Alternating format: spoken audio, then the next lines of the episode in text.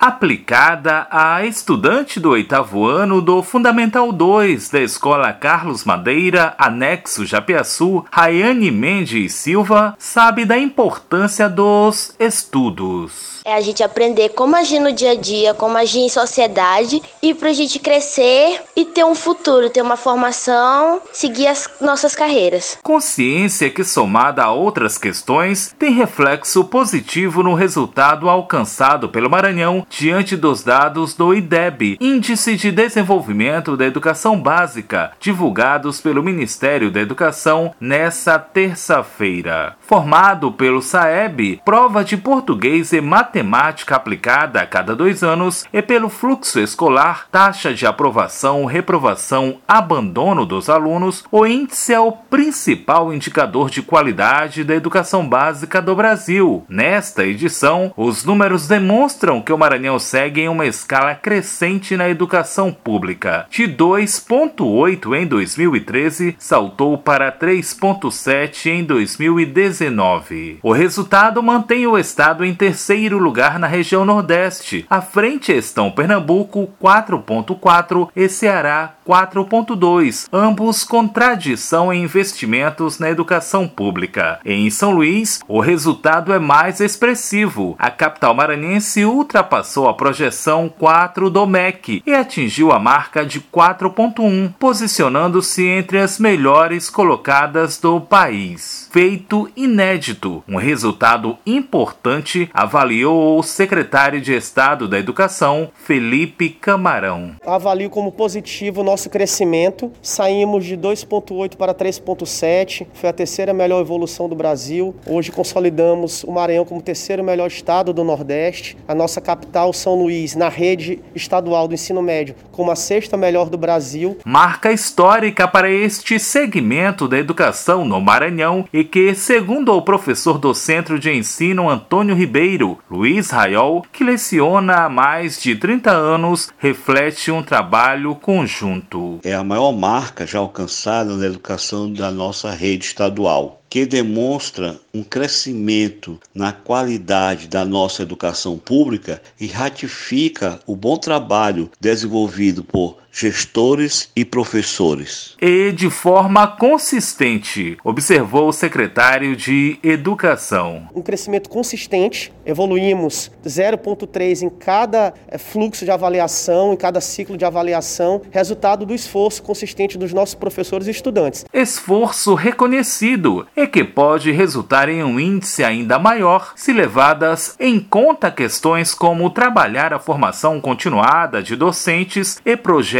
de leitura, acredita o professor Luiz Raiol. Muito já foi feito. Por exemplo, a ampliação das escolas de tempo integral. Mas eu acredito que pode ser feito mais ainda, como trabalhar uma formação continuada de professores e criar e incentivar projetos de leitura, dando continuidade a, a, ampliação das escolas de tempo integral, investindo na formação dos professores e incentivando a leitura, com certeza esse índice pode aumentar. Sugestões que devem ser levadas em conta pelo secretário de Educação, Felipe Camarão. Obviamente precisamos fazer mais, iremos continuar com as ações do Mais IDEB, do Pacto pela Aprendizagem, dos aulões, do reforço das formações, para que esse crescimento continue e que a gente possa atingir a meta na próxima avaliação. Da Rádio Universidade Universidade FM do Maranhão, em São Luís, Borges Júnior.